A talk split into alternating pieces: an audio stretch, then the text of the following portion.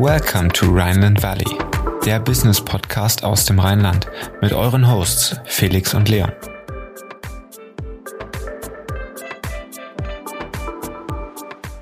Ja, herzlich willkommen zu Folge Nummer 13 im Rheinland Valley, dem Business Podcast aus dem Rheinland. Heute hatten wir Lea Frank zu Gast. Sie ist eine der Mitgründerinnen von Anybill und damit haben wir auch ein bisschen unseren Radius erweitert, denn Anybill kommt aus Regensburg und ähm, Lea hat ziemlich jung gegründet und auch mit Anybill ein relativ komplexes Geschäftsmodell auf die Beine gestellt. Wie das Ganze funktioniert, versucht sie uns im Podcast zu erklären und ähm, was ihre Ziele mit, mit Anybill langfristig sind und ihre persönlichen hat sie uns auch erzählt. Also hört rein und los geht's. Herzlich willkommen im Rhineland Valley, der Business Podcast für zwischendurch. Heute mit Lea Frank von Anybill, der App für digitale Kassenbons aus Regensburg oder auch die Lösung für die gesetzliche Belegausgabepflicht. Hallo Lea. Hi zusammen, ich freue mich, dass ich hier sein kann. Ja, dann fangen wir direkt erstmal an mit einer Vorstellungsrunde. Wer bist du und was kann die App Anybill? Ja, also ähm, ich bin wie gesagt Lea, ich bin eine der Mitgründerinnen von Anybill ähm, und ja, ganz am Anfang schon mal gesagt, wir sind tatsächlich oder wollen nicht als App wahrgenommen werden, weil wir mittlerweile viel mehr sind als nur eine App für digitale Kassenbons. Äh, so haben wir, würde ich sagen, ursprünglich mal gestartet. Ähm, bei uns geht es aktuell viel mehr darum, äh, unsere Vision ist es wirklich für jede Bezahlung einen digitalen Beleg mitzuliefern. Das heißt, wir verstehen uns viel mehr als ja, Lösungsanbieter im Hintergrund. Das heißt, wir stellen die technische Infrastruktur vor allem bereit am Point of Sale. Das heißt, wir integrieren integrieren mit Kassensoftwareanbietern, um überhaupt erstmal die digitale Belegausgabe an der Kasse zu ermöglichen. Und gleichzeitig bieten wir auch verschiedene White-Label-Lösungen insbesondere an, also SDKs, API-Integration für Dritt-Apps, also bauen da auch ein großes ja, Endkundenökosystem sozusagen auf, ähm, weil wir einfach der Meinung sind, der Endkunde sollte letztendlich entscheiden, wo er den digitalen Beleg entgegennehmen möchte, ob in einer Banking-App ob in einer Händler-App, ob in einer Wallet-Lösung, das ist uns eigentlich egal. Wir denken, es soll kontextuell gut passen. Es geht ja auch alles viel mehr in Richtung Ökosystem und Plattformen und genau da ähm, bewegen wir uns auch vor allem und die Anyple App existiert auch weiterhin, äh, vor allem für den Longtail, also für die kleinen Händler. Aber weil wir müssen ja auch erstmal unser, sag ich mal, Endkundenakzeptanz-Ökosystem mit den anderen Apps aufbauen. Aber dennoch äh, verstehen wir uns quasi perspektivisch eher als Scheme. Also man sieht dann, okay, hier kannst du deinen Anybill digitalen Kassenbau erhalten, aber nicht primär als die App. Genau, ihr habt ja auch zwei Kundenarten, B2C-Bereich plus B2B-Bereich. Mhm. Ähm, da würde ich später drauf eingehen. Ich würde noch mal kurz so ein bisschen retrospektiv auf deine, auf deine Vorgeschichte eingehen. Ähm, deine unternehmerische Laufbahn auch bis heute und auch ähm, wie du überhaupt zur Gründung gekommen bist. Du hast deinen äh, Bachelor in Business Administration gemacht, hast deinen Master in Business Informatics gemacht, hast aber zu Beginn des Masters schon direkt gegründet. Genau, also ähm, wir sind quasi direkt aus der Uni auch heraus entstanden. Also wir haben uns, ähm, also ich habe meine Mitgründer ähm, bei einem, sage ich mal, ja Art äh, Gründerwochenende ähm, während der Uni ähm, kennengelernt und ähm, wir haben, ich habe dann ihnen quasi von der Idee erzählt und äh, waren dann direkt ganz angetan äh, von der ganzen Geschichte. Und dann haben wir uns quasi während der Uni auch schon viel mit dem Thema beschäftigt, haben dann auch, ähm, sag ich mal, in der Vorgründungsphase alle noch studiert, haben da unsere, ja, erstmal die Branche so ein bisschen äh, kennengelernt, haben, waren auf verschiedenen Messen und diese Geschichten, hatten ersten Prototypen, haben uns so ein bisschen mit der ganzen Szene auch auseinandergesetzt, also ja, erste Investoren äh, zu suchen und haben dann Ende 2019 wirklich das Unternehmen auch gegründet kam die Idee, du hast es gerade schon ein bisschen gesagt, die Idee kam mehr oder weniger von dir, so wie ich es jetzt verstanden habe. Aber woher kam die Idee bei dir, Anybill zu machen? Hat das so ein bisschen mit der Bonpflicht schon zu tun oder wie kam das so aus dem Kontext raus? Ja, genau. Also die Idee kam, würde ich sagen, ursprünglich von mir. Ähm, ich äh, war im Auslandssemester in Finnland 2018 und ähm, habe auch äh, ja aus familiärer Seite viel äh, Verwandtschaft in den USA und kannte daher also erstmal in Finnland viel Kartenzahlung und USA auch schon immer viel Kartenzahlung. Bei uns in Deutschland konnte man ja bis vor kurzem teilweise vor allem so in Metropolen wie Berlin oder so manchmal überhaupt nicht mal mit der Karte zahlen. Aber auf jeden Fall war ich dann frisch aus dem Auslandssemester ähm, wieder zurück zurück und habe da auch wieder die Vorzüge, sage ich mal, der ähm, Kartenzahlung für jeden Centbetrag so ein bisschen mitbekommen. Und äh, da hat dann auch 2018 so langsam angefangen, dass die ersten Mobile Payment Lösungen auch in Deutschland kamen und ähm, dass wir dann und dann habe ich mich einfach gefragt, okay, wir haben eigentlich wirklich jetzt ähm, das Smartphone mittlerweile ähm, viel auch an der Kasse schon mit dabei. Ähm, die ersten Apps mit Mehrwertsystemen kamen dann und ich habe mich gefragt, okay, wieso kommt dann eigentlich immer noch äh, relativ oldschool halt immer so ein riesenlanger ähm, papierhafter Beleg aus ähm, dem Drucker an der Kasse und immer wenn ich ihn dann mal gebraucht habe, also für Rückgabe, Umtausch, dann hatte ich nie den richtigen Beleg. Und wenn ich mir jetzt anschaue, zum Beispiel Klarna, also im Online-Bereich, habe ich schön eine ganze Übersicht von meinen Einkäufen, kann sogar teilweise nachvollziehen, was habe ich für ein Produkt pro Einkauf gekauft und dachte mir einfach, okay, es kann eigentlich nicht sein, dass wir alle Möglichkeiten haben, alle technischen Voraussetzungen und trotzdem dann noch auf so eine sehr, sehr oldschoole Variante quasi diesen Beleg drucken und gleichzeitig natürlich ähm, auch dieses ganze, ganze Thema ähm, gesehen, dass der, ganz oft der Beleg gerade so im, ähm, im Lebensmitteleinzelhandelbereich, der Beleg einfach gedruckt wurde und dann direkt wieder weggeschmissen wurde. Also eigentlich absolute Ressourcenverschwendung. Und ähm, ja, dann äh, bei der Recherche dann quasi, gibt's schon was und äh, kann man da was machen? Wer, wer arbeitet da dran? Bin ich dann eben gleichzeitig im Winter 2018 war das, also quasi schon ein ganzes Jahr noch vor der Belegausgabepflicht, die ja 2020 dann in Kraft getreten ist, ähm, auf diese Belegaufmerks äh, Belegausgabepflicht auch noch aufmerksam geworden und habe mir dann gedacht, okay, ähm, also ja, vielleicht wäre das kein schlechter Zeitpunkt. Ähm, tatsächlich hat ein Anbieter, der gerade wieder äh, sozusagen aufgegeben hat, äh, kurz bevor ich überhaupt mit der Idee gekommen bin, ähm, habe ich einen Anbieter eben entdeckt, der das Ganze wieder ähm, aufgegeben hatte. Und dann dachte ich mir schon so, okay, hm, weiß ich nicht, aber der war einfach schlichtweg zu früh am Markt. Also die waren schon sehr, sehr früh unterwegs. Und wir dachten uns dann, okay, ähm, im respektive dieser Belegausgabepflicht plus Smartphone nimmt immer mehr Einzug, Kartenzahlungen nehmen zu könnte vielleicht der richtige Zeitpunkt sein, dass es ein guter Markteintritt ähm, ist. Genau. Ja, das Thema mit der bargeldlosen Zahlung aus dem Auslandssemester kenne ich selber. Ich war 2019 in Australien und da habe ich eigentlich keinen Cent Bargeld äh, mit mir herumgetragen, nee. obwohl sie aber da auch, wenn ich mich richtig erinnere, das Thema mit dem Bon eben haben, der dann immer mit ausgegeben wurde und halt auch wieder direkt im Müll gelandet ist. Also das ist ja, ja irgendwo nicht nur das Thema der Bonpflicht, sondern auch der Nachhaltigkeit mit dem ganzen Papier, was dann im Müll landet.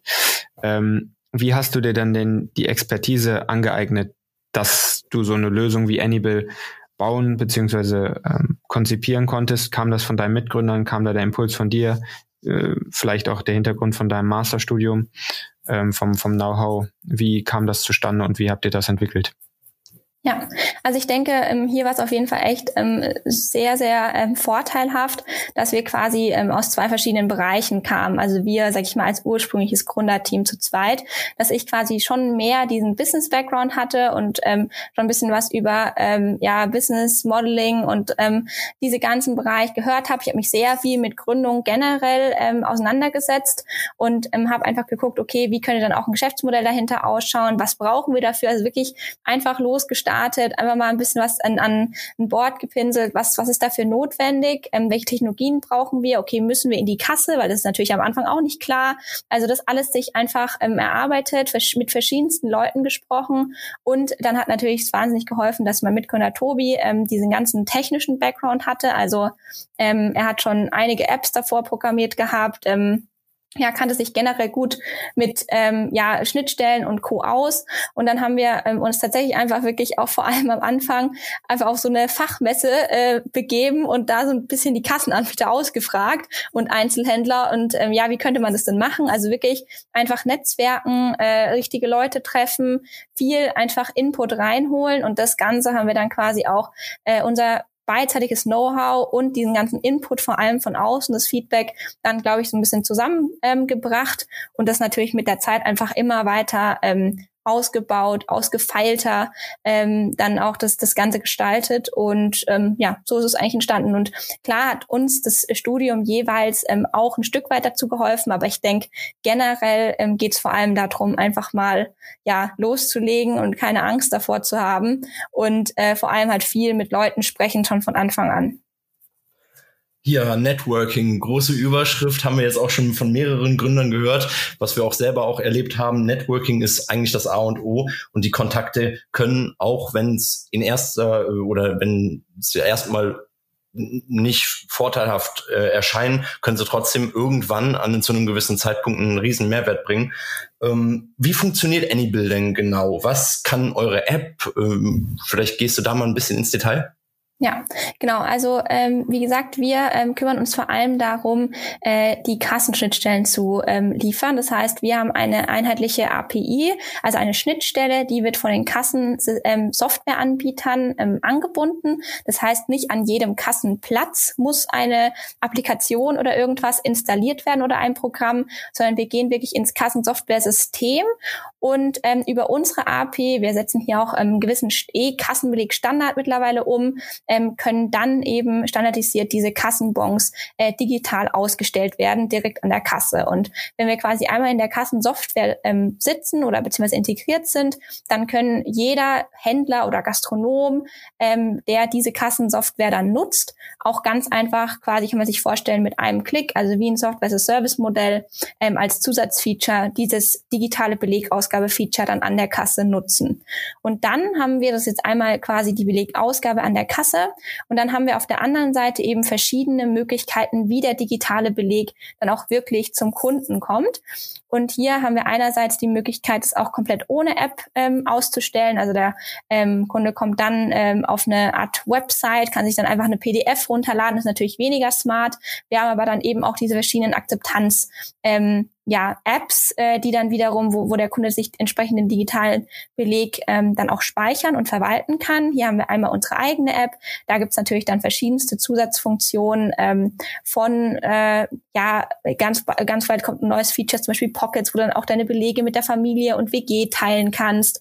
Dann haben wir eine Möglichkeit, dass du einen Garantietracker einstellst, einen Ausgabenmanager. Du kannst auch deine Konten verknüpfen, also ähm, Multibanking, sodass du quasi dann entsprechend auch den Beleg deiner Kontotransaktion zuordnen kannst. Also wirklich viele Zusatzfeatures und all diese Zusatzfeatures haben wir auch nochmal als ähm, ja, sogenannte White Label Module. Das bedeutet, wir können eben auch, und das, ähm, darauf fokussieren wir uns auch, unsere Features in anderen Apps und ähm, Wallets und äh, anderen Frontend-Lösungen äh, verfügbar machen. Das heißt, dass wirklich das digitale, äh, der, die, der digitale Kassenbon als Art Feature verfügbar ist. Und zum Beispiel integrieren wir hier gerade mit einer sehr großen Bank in Deutschland in die Banking-App, um hier wirklich direkt auch mit der Kartenzahlung den Beleg dann im Konto anzuzeigen. Und genau das Gleiche funktioniert auch mit äh, ja, Wallets, also Shopping-Wallets oder auch einer großen Händler-App, wo wir hier eben ähm, dann auch das, das Ganze als White-Label-Feature zur Verfügung stellen. Das klingt sehr umfangreich, ähm, was auch das Geschäftsmodell als solches angeht. Ähm, wie verdient ihr denn dann genau Geld, beziehungsweise wie generiert ihr Umsatz? Ähm, auf der einen Seite könnte ich mir jetzt vorstellen, dass ihr mit einem Abo-Modell, was die Händler angeht, arbeitet. Ähm, aber auf der anderen Seite kommt jetzt von meiner Seite so ein bisschen die Frage auf die äh, API-Schnittstellen, so zum Beispiel zu einer, zu einer deutschen Großbank. Die würden aus meiner Sicht jetzt ja auch Geld kosten, weil das ja auch einen gewissen Entwicklungsaufwand hat. Oder sagt ihr, ihr arbeitet da mit denen auf einer Partnerbasis zusammen? Ähm, dass das am Ende dem Kunden bereitgestellt wird? Oder wie funktioniert das Ganze und wie verdient ihr letztendlich Geld? Ja, genau. Also wir haben verschiedene ähm, Revenue Streams. Also unser Haupt, also unser Grundumsatzkanal, ähm, würde ich es jetzt mal nennen, ist tatsächlich ähm, transaktionsbasiertes Modell. Also wirklich ähm, die ausstellende Partei, also der Händler, der Gastronom, der auch heute einen Beleg druckt, der bezahlt auch pro ähm, ausgegebenen digitalen Beleg. Ähm, und hier haben wir sehr geringe Transaktionsgebühren, die gehen so zwischen, äh, also zwischen 0,1 und 0,5 Cent, also schon wirklich sehr gering, aber das das Volumen macht's eben. Und ähm, vor allem äh, verbinden wir das Ganze auch noch mit einer kleinen Grundgebühr. Das kommt dann auch wieder drauf an, je nachdem. Ähm, wir haben da quasi so verschiedene, äh, also verschiedene Pakete, kann man sagen, pro Unternehmensgröße. Und das ist dann eben verbunden mit einer Grundgebühr pro Filiale. Das fängt wirklich bei einem SaaS-Modell von 2,99 an und ist dann natürlich bei einem, Gro also pro Filiale, wo dann aber schon äh, Transaktionsgebühren quasi enthalten sind. Und alles, was dann darüber hinaus kommt, wird dann extra berechnet. Also ähnlich wie zum Beispiel bei einem Payment Service Provider. Und ähm, dann haben wir natürlich noch auf der ähm, anderen Seite unsere ganzen diese Module, die ich gerade genannt habe, oder eben wenn wir als Feature in einer Banking-App ähm, dann auftauchen, dann ist auch so, dass wir ja das Zusatzfeature bereitstellen und tatsächlich werden immer sozusagen wir integriert. Deswegen auch da ist es dann quasi so, dass wir dann nochmal ähm, ja, Art Setup-Kosten berechnen für dieses Zusatzfeature, auch wenn wir zum Beispiel in der Händler-App integriert werden und dann auch nochmal ähm, monatliche ähm, ja, Kosten für ähm, aktive Nutzer. Also da gibt's dann nochmal ein Abrechnungsmodell, ähm, wie quasi pro Abrufung der äh, Abrufen der API entsprechend bezahlt wird. Ja gut, dann würde ich mal auf das oder auf Anybill, die App für den Endverbraucher zu sprechen kommen. Ähm, was liefert Anybill mir als ähm, Endkunden für einen Mehrwert? Ähm, wir haben gesehen, ihr habt da auch so eine so eine kleine Staffelung und auch so eine Challenge für den Kunden, dass er quasi mit seinen gesammelten Kassenbons auch dazu beiträgt, eine, eine Aufforstung betreibt. Ähm, was kann die App darüber hinaus? Ja, genau, ich hatte es vorhin schon kurz ja angesprochen. Also generell geht es natürlich darum, vor allem halt eben deine ähm, Einkäufe und deine Finanzen dort zu organisieren. Also es ist halt eben ein Medium, um das zu tun, ähm, um einerseits eben den digitalen Beleg an der Kasse zu erhalten und dann auch weiter zu verwalten. Also du hast einmal in der Übersicht alle deine verschiedenen Einkäufe. Du kannst dann auch entsprechend noch ähm, über unser Multi-Banking-Feature ähm, deine Bankkonten zum Beispiel hinzufügen, um dann auch Belege zu deinen Banktransaktionen direkt ja, ähm, zuzuordnen. Du hast einen Ausgabenmanager auf Produktebene, ähm, also einen, sehr detaillierten ähm, Personal Finance Manager mit drin. Ähm, wir haben dann eben auch, und das ist auch eins der, sage ich mal, beliebtesten Funktionen, dieses ähm, sogenannte Tree-Level-System. Also wir spenden für eingesparte Kassenbelege Bäume und äh, das ist so ein kleines Gamification-Feature eben als Anreiz und Motivation für den digitalen Beleg gedacht, dass ähm, der Kunde dann quasi für eingesparte Kassenbons und digitale Kassenbons, quasi die er sammelt, entsprechend äh, Levels aufsteigt und ähm, dann äh, sieht er quasi seinen Erfolg für die ähm, digitalen Kassenbons und wir spenden dann über die Trillion Tree äh, Campaign ähm, Bäume. Und ähm, ja, dann gibt's eben in Kürze auch noch ein weiteres sehr cooles Feature, wo man dann auch, wo es viel darum geht, auch eben ähm, zu sharen. Also wir nennen das Ganze Pockets, ähm, wo man dann entsprechend andere ähm, äh, dann auch Freunde, Familie, WG einladen kann und dann seine Einkäufe quasi auch teilen kann. Und äh, da wird es auch noch viele weitere coole Features dann geben, wie man dann entsprechend halt auch so gerade in der WG Ausgaben zum Beispiel verrechnet. Das stelle ich mir gerade in der WG, wo dann irgendwie der Wocheneinkauf zusammen gemacht wird, sehr interessant vor. Ja. Habt ihr da auch schon mal irgendwie nachgedacht über so Features wie zum Beispiel Wechselgeld, Spenden oder Sparen? Da gibt es ja verschiedenste Modelle, so eine Funktion auch mit einzubauen, oder? Genau, also wir müssen da eben gucken, wo geht strategisch hin und müssen irgendwo unseren Fokus natürlich auch ähm, entsprechend ähm, ja, behalten. Und dadurch, dass, wie ich es vorhin ähm, angesprochen habe, wir halt viel mehr in diese Richtung gehen und davon auch überzeugt sind, einfach aufgrund des Feedback vom, vom Markt und auch generell, wenn wir uns äh, die gesamte ja, Landschaft so anschauen, dass wir halt viel mehr als ähm, Scheme agieren wollen und halt wirklich eher, sage ich mal, der technische Provider im Hintergrund sein wollen und wir den Beleg dorthin liefern, wo du ihn sozusagen hast haben willst, also wenn das jetzt zum Beispiel in deiner, weiß ich nicht, ähm, Banking-App, äh, N26-App oder welche du auch immer nutzt, ähm, wenn es dort dann ähm, ist, dann sollst du es dort nutzen können perspektivisch und brauchst keine extra App. Also dass wir quasi wirklich auch ähm, mehr, also ich bin da auch tats tatsächlich persönlich sehr davon überzeugt, dass man halt viel mehr, also oder weggehen muss von diesen Silo-Systemen hin zu diesen ähm, geöffneten Plattform-Ökosystemen ähm, und ähm, dadurch, dass das quasi bei uns ähm, sehr stark in der Strategie im Fokus steht, ähm, denken wir gerade nicht über noch weitere, sage ich mal, sehr finance-lastige Features nach. Wir versuchen dann eher auf Partner zu setzen, um eben, sage ich mal, unser Feature ähm, in deren Apps zum Beispiel als Anreicherung zu sehen. Genau, jetzt müsst ihr ja auf mehreren Ebenen Kunden akquirieren. ähm, zum einen den, den Endkonsumenten, der eure App zum Beispiel nutzt, auf der anderen Seite aber auch dann den Einzelhandel. Wie stellt ihr das an? Wie bekommt ihr auch den Endverbraucher dazu, eure App zu downloaden? Welche Marketingkanäle spielt ihr aus? Ähm, vielleicht kannst du da kurz was sagen. Ja, ja, tatsächlich ähm, war es das noch nicht mal. Also wir haben eben auch noch ähm, vor allem einen ganz großen Punkt und da war auch der Fokus in der Akquise in den letzten Monaten stark ähm, drauf gelegen, ähm, ist äh, das ganze Thema Kassensoftwareanbieter, also hier wirklich Partnermanagement ähm, und da äh, ist das ein großer Bereich bei uns und dann haben wir es aufgeteilt vor allem in ja, Key Account Management, wo es wirklich um die Großkunden geht, also die ganz großen Einzelhändler, wo wir wirklich ähm, dann auch eher wie Art ja, größere Projekte Projekte umsetzen, weil wir eben in deren Apps integrieren ähm, und ähm, die über, sag ich mal, sehr spezifische Branchen-Events dann auch akquirieren, viele ähm, ja, Videocalls und Co. machen und pitchen. Und dann haben wir eben den, wir nennen das Longtail, also diese ganz kleinen Händler und ähm, Gastronomen, die wir quasi rein über ähm, das Kassensoftware-Netzwerk dann ak ähm, aktivieren. Also das ist dann eher so, wir nennen das Custom Success ähm, Management, wo wir quasi jetzt auch erst so richtig reinstarten, wo wir entsprechend, weil wir jetzt so eine, ähm, ja, eine, eine eine Basis geschafft haben an verfügbaren Kassensystemen. Und jetzt macht es quasi Sinn, wirklich auch ähm, zu aktivieren. Also auch wirklich die Akzeptanzstellen zu aktivieren. Natürlich auch ein bisschen Corona geschuldet, haben wir darauf den Fokus gelegt, erstmal viele Integrationen mit Kassensystemen durchzuführen.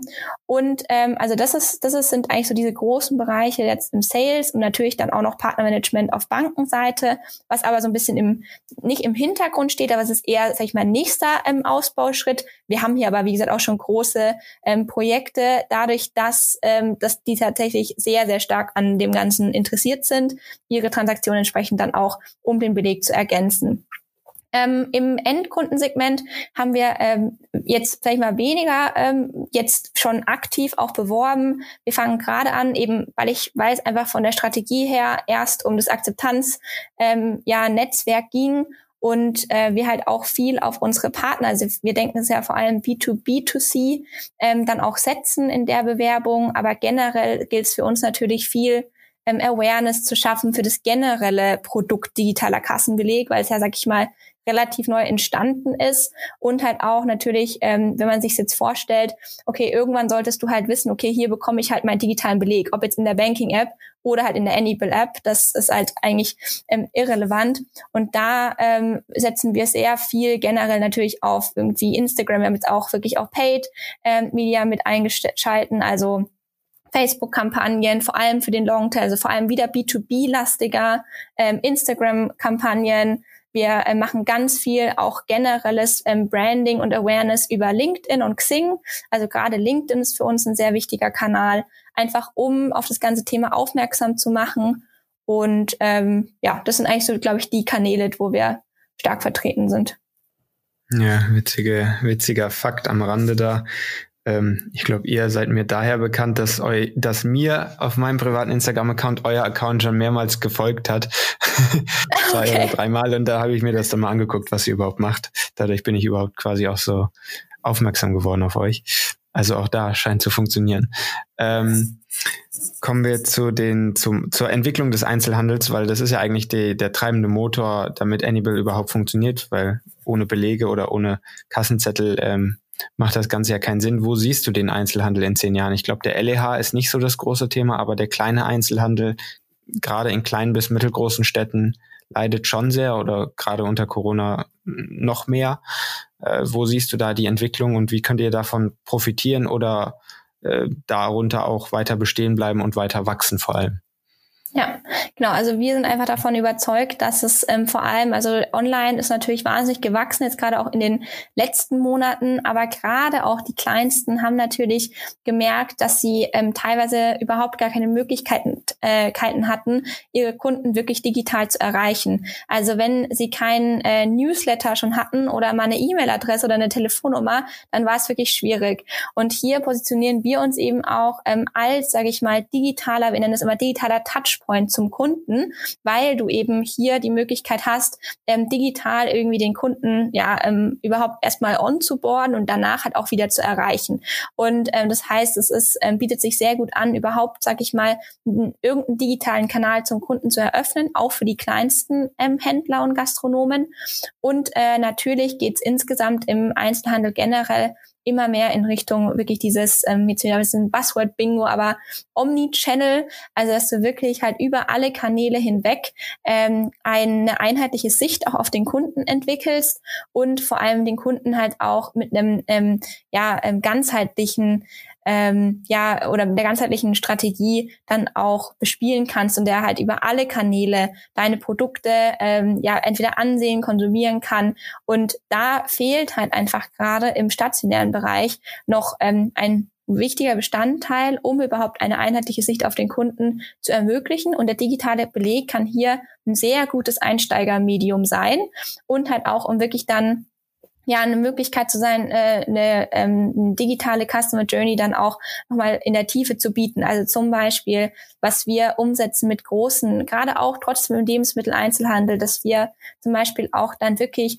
Produktdetailinformationen anzeigen können für deinen Einkauf oder den Nutri-Score, Allergene, also wirklich sehr branchenspezifische Details auch, dass du ähm, entsprechend einen Garantietracker automatisch gesetzt bekommst oder ähm, Rückgabe, Umtausch, dass du das, was du online gekauft hast, dass du aber auch das, was du offline gekauft hast, in deinem Account wiederfindest. Darum geht's und wir sind der Überzeugung, dass wir eben einen sehr relevanten Bestandteil ähm, im stationären Bereich liefern können mit dem digitalen Beleg und ähm, gleichzeitig hier auch eben auch noch äh, ein Gesetzes äh, oder ähm, ja ein, irgendwie ein Pflichtbestandteil dann auch digital und smart ähm, erfüllen können. Ich wollte gerade sagen, ich finde es nämlich gerade auch gerade auch für den LEH finde ich es nämlich auch nicht so uninteressant, auch bezogen auf ein Retargeting, dass die Kunden mehrmals genau. wieder im, im selben Supermarkt einkaufen gehen. Das heißt, ihr seid quasi so der Initiator für eine Digitalisierung auch im Einzelhandel, um das jetzt genau. mal ein bisschen ähm, anzuschneiden. Ja, dann wäre eine Frage von mir auch, ähm, wo siehst du dich in zehn Jahren? Wo möchtest du aber auch mit Anybill in zehn Jahren hin? Und wie seid ihr dann auf oder wie wollt ihr dann aufgestellt sein? Wie siehst du deine unternehmerische, unternehmerische Karriere ab jetzt? Ja, okay. Also ähm, generell denke ich, ähm, kann man sagen, was so unsere Vision ist, wie ich es auch vorhin schon kurz erwähnt hatte, ist wirklich, dass wir halt einfach ähm, sagen wollen, wir möchten an jede Zahlung einen digitalen ähm, Kassenbeleg oder nennt es nicht Kassenbeleg, sondern vielleicht auch einfach Einkauf. Also dein Einkauf sollte für dich auch, im, wenn du ihn ähm, offline tätigst, genauso digital verfügbar sein und am besten dann auch noch mit ähm, allen Produkte, Detailinformationen, sodass du zum Beispiel dann auch in Richtung Kreislaufwirtschaft ähm, eine einfache einfachere äh, Möglichkeit hast, zum Beispiel ähm, wenn du jetzt, wir kennen es alle, wir wollen irgendwie auf Kleiderkreisel jetzt Vinted irgendwas verkaufen, haben aber keine Lust, irgendwelche Bilder oder so von den Artikeln zu machen. Wäre es nicht äh, bequem, wenn wir hier entsprechend aus dem Gekauften dann ganz einfach sagen können, ah, okay, habe ich vor zwei Jahren gekauft, ich habe hier noch das Originalproduktbild und äh, kann es dann wieder zu, zurück in den Kreislauf geben und äh, mir schlägt automatisch das System vor, dass ich das auf die Plattform Vinted jetzt pushen kann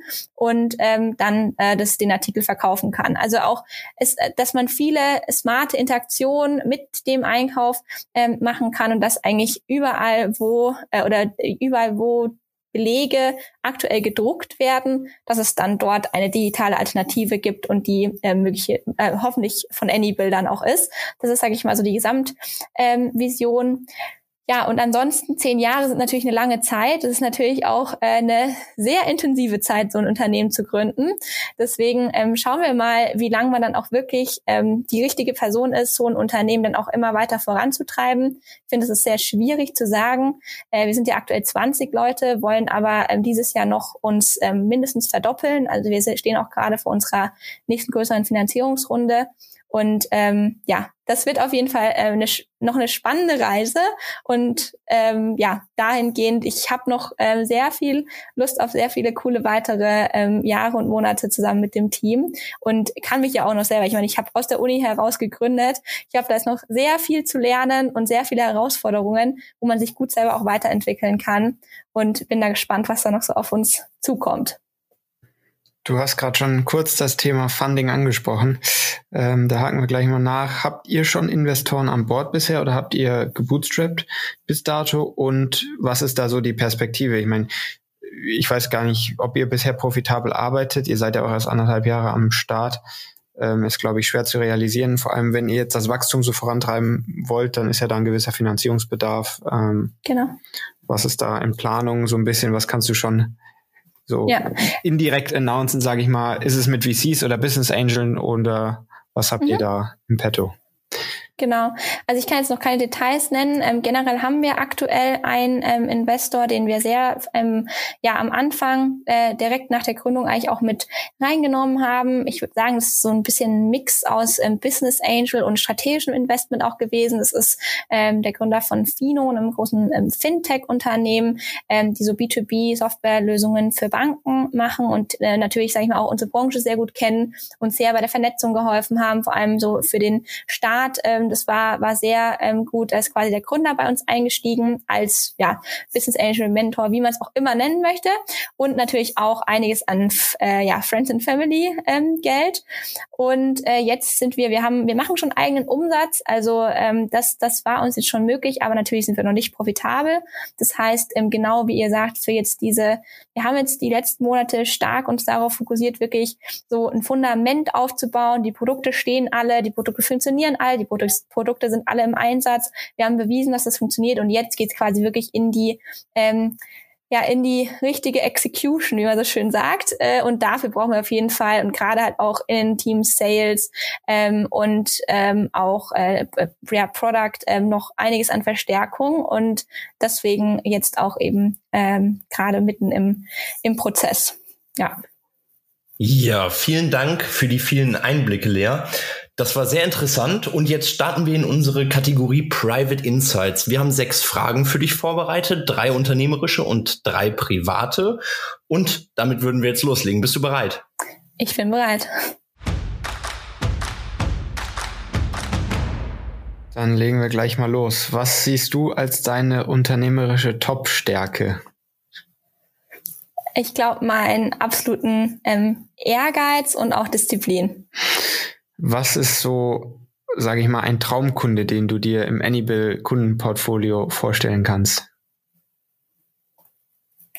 Tatsächlich würde ich sagen, ähm, ohne da jetzt auch zu viel zu sagen, aber Douglas ähm, aus verschiedenen Gründen, weil die sehr ähm, ja schon sehr gut unterwegs sind in, in Sachen in dem ganzen Bereich Omnichannel und ich der Überzeugung bin, dass sie unbedingt noch die Offline-Einkäufe auch ähm, digital machen müssen. Womit triffst du am liebsten oder am ehesten deine geschäftlichen Entscheidungen, Bauch oder Kopf? Das ist eine schwierige Frage. Also irgendwas dazwischen. Ich glaube, mittlerweile versuche ich mich wirklich auch häufig wieder auf mein Bauchgefühl auch ein Stück weit zurückzuberufen, weil das echt schwierig teilweise ist. Ähm, aber generell, ja, mal so, mal so kommt ein bisschen auf die Entscheidung, glaube ich, drauf an. Alles klar, dann kommen wir jetzt zu den privateren Fragen. Wie viele Kassenbons sammelst du pro Woche? Pro Woche. Ähm, dadurch, dass ich eigentlich nichts mache außer arbeiten, ähm, komme ich nicht so viel raus. Nein, Spaß beiseite. Ähm, aber tatsächlich aktuell, wie gesagt, ist es halt einfach schwierig, weil man, was macht man aktuell groß, außer irgendwie zum Lebensmitteleinzelhändler zu gehen? Und äh, tatsächlich, ähm, hier Props an meinen Freund, ähm, er, er hilft er mir sehr, sehr stark, weil ich, wie gesagt, erst immer eigentlich äh, nach Hause komme, wenn die Läden schon lange zu haben. Hier zumindest in Bayern äh, sind die ja hier um 8 Uhr alle zu. Deswegen ähm, aktuell so, würde ich mal sagen, um die drei in der Woche. Und welche Branche fasziniert dich ebenso sehr wie die ganze SaaS-Welt? Ähm, also gibt es einen Bereich, der dir ebenso gut gefällt? Also gut, da muss ich sagen, äh, also die ganze Banken-Fintech-Branche, die aber ja auch irgendwo ja wiederum auch damit zusammenhängt, interessiert mich ähm, stark. Und ähm, ansonsten schlägt mein Herz auch noch viel für ja die ganzen Themen Design, Architektur. Ähm, das finde ich auch sehr spannend, vor allem den ganzen Interior-Bereich. Dein bestehendes oder kommendes Lieblingsfeature von Anybill würden wir noch gerne wissen. Also tatsächlich den Belegerhalt mit der ähm, Kartenzahlung und äh, zwar vor allem mit allen Karten, dass alle Karten unterstützt werden. Das heißt, dass du nichts mehr irgendwie QR-Code scannen musst oder ähm, dergleichen, sondern dass du wirklich automatisiert dein Zahlungsmittel ähm, hinterlegen kannst und sozusagen für den digitalen Belegerhalt aktivierst und dann ähm, ganz seamless direkt an der Kasse deinen Beleg digital mit nach der Kartenzahlung erhältst. Alles klar. Ja, dann vielen Dank für diese vielen Einblicke in die Welt von Annibal. Das Gespräch hat sehr viel Spaß gemacht und wir freuen uns vielleicht auch in Zukunft nochmal auf dich zu treffen für ein Follow-up-Gespräch. Ähm, ja, wir sagen auf Wiedersehen und bis bald. Super gerne. Vielen Dank. Hat Spaß gemacht. Ja, das war sie auch schon wieder die 13. Folge Rheinland Valley. Ich finde ziemlich cool, was Lea da bisher auf die Beine gestellt hat in nur anderthalb Jahren mit Annibal.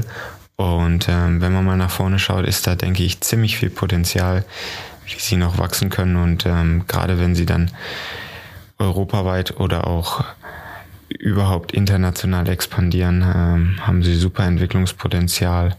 Und ich bin gespannt, was da noch kommt.